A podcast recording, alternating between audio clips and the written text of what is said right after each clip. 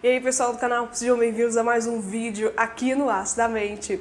Hoje eu falo com vocês sobre uma temática que é importante e que eu vi um conteúdo online que eu decidi trazer para você esse espaço para discutir esses dois tipos de relacionamento. Amizade é mais importante do que o amor, o relacionamento amoroso? Qual dessas duas instâncias é mais importante? Qual que é mais relevante? Qual você deve cuidar mais?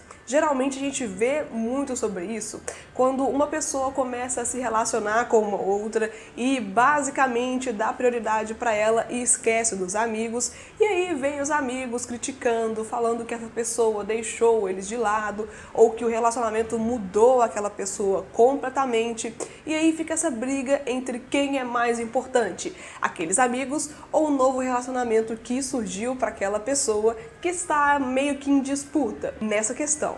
E aí, você sabe qual que é a mais importante nessa questão? Você sabe quem é mais relevante? Se são os amigos ou se é o relacionamento amoroso?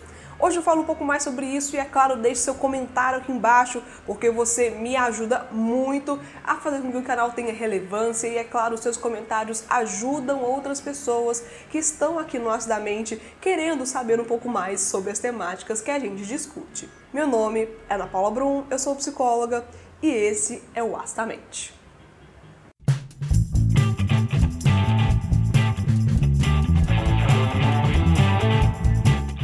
Afinal de contas, quem é mais importante? Os amigos, a namorada, o namorado, ou enfim, aquelas pessoas que a gente relaciona. Qual dessas duas instâncias de relacionamento são mais importantes para nós, seres humanos?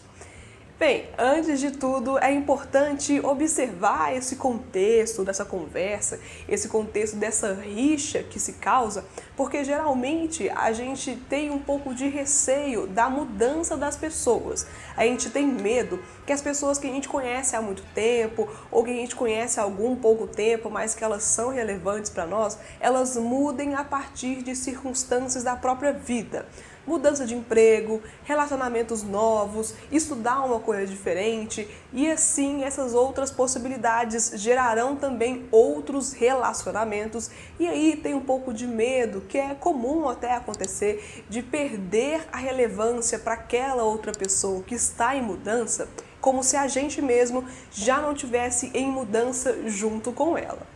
E aí tem essa discussão entre os amigos que perdem um companheiro de balada, perdem um amigo importante por conta de um relacionamento.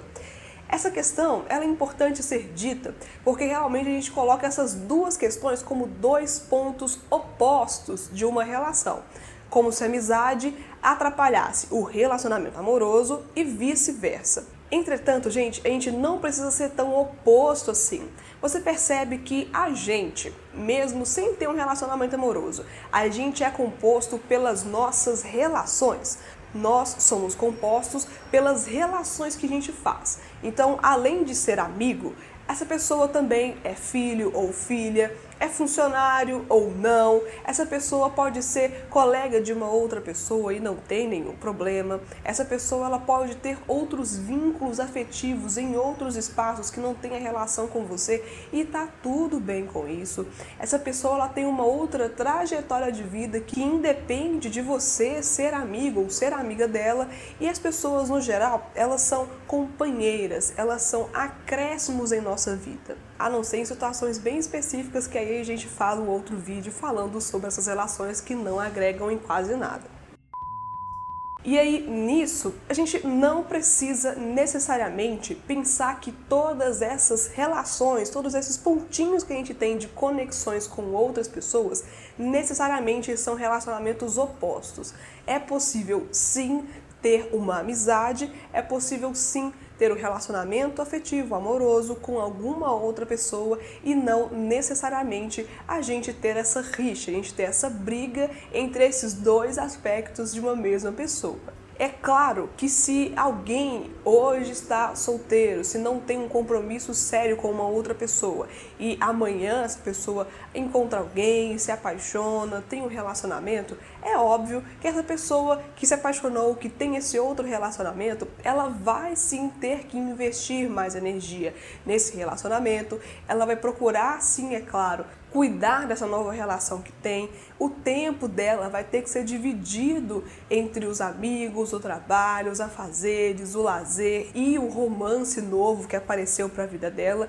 Isso não é um problema, isso é só uma mudança de trajetória, isso é uma mudança de configuração que é básica. E é muito possível que nos primeiros meses, nos primeiros dias, esse romance ele vai requerer um pouco mais de tempo, um pouco mais de dedicação e os amigos ficam em segundo plano, mas a gente tem também que aceitar que nem todo mundo vai te dar 100% do seu tempo, 100% da sua presença, 100% da sua dedicação, porque eventualmente outras pessoas vão aparecer, outras situações vão aparecer, alguma estrutura vai mudar e a amizade, ela não é constituída por essa doação 100%, por essa conversa que tem que acontecer todos os dias, por esse todo final de semana tem que sair com um amigo, com um amigo X, com aquele grupinho.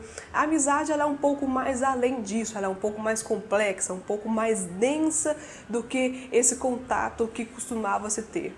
E é claro, a gente tem que aceitar também essas pequenas mudanças, a gente tem que aceitar também o interesse dessa outra pessoa e não significa que se relacionar com alguém é o término de uma relação de amizade longa ou curta. Isso não tem nada a ver. Então é muito possível ter um relacionamento amoroso, ser namorado ou ser namorada de alguém e continuar mantendo as suas amizades, mas é claro que esse tempo vai ser diluído entre esses dois aspectos e cabe também do casal conseguir fazer esse equilíbrio para não perder também as amizades, para não perder também as outras relações, porque o casal também ele precisa de ter o seu espaço individual, precisa de manter as suas relações individuais para não também se confundir tanto nesse relacionamento e acabar assim perdendo as suas coisas coisas próprias em prol de um estabelecimento de um casal. E afinal de contas, eu acho que o equilíbrio ele acaba sendo tudo. E aí basta a pessoa ter esse bom senso e conseguir equilibrar essas duas balanças da melhor maneira que ela consegue. Esse vídeo faz sentido para você? Você gostou desse conteúdo ou dos outros conteúdos aqui do Astamente? Se inscreva, compartilhe esse vídeo com outras pessoas que você acha que merecem ouvir falar um pouco mais sobre si, discutir essas questões de relacionamento, saúde mental, desenvolvimento pessoal aqui no Arte da Mente.